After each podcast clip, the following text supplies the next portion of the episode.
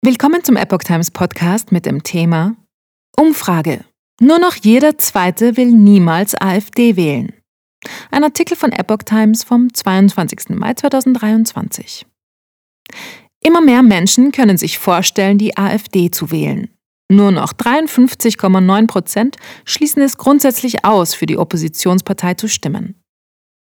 Der Anteil wahlberechtigter Bürger, für die es grundsätzlich nicht in Frage kommt, die AfD zu wählen, ist weiter gefallen. Bis Mitte Mai sank der Anteil, der im vergangenen Dezember noch bei 60 Prozent lag, auf 53,9 Prozent.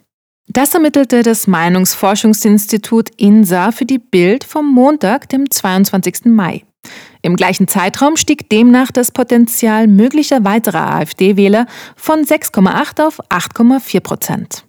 Beim Wählerpotenzial messen die Meinungsforscher, wie stark eine Partei noch werden kann.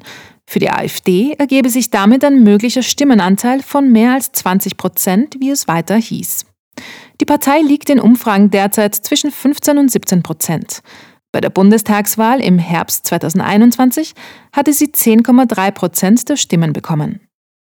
Obwohl sich die AfD in der Sonntagsfrage deutlich verbesserte, wuchs auch das zusätzlich mögliche Potenzial an Wählern deutlich, sagte INSA-Chef Hermann Binkert der Bild.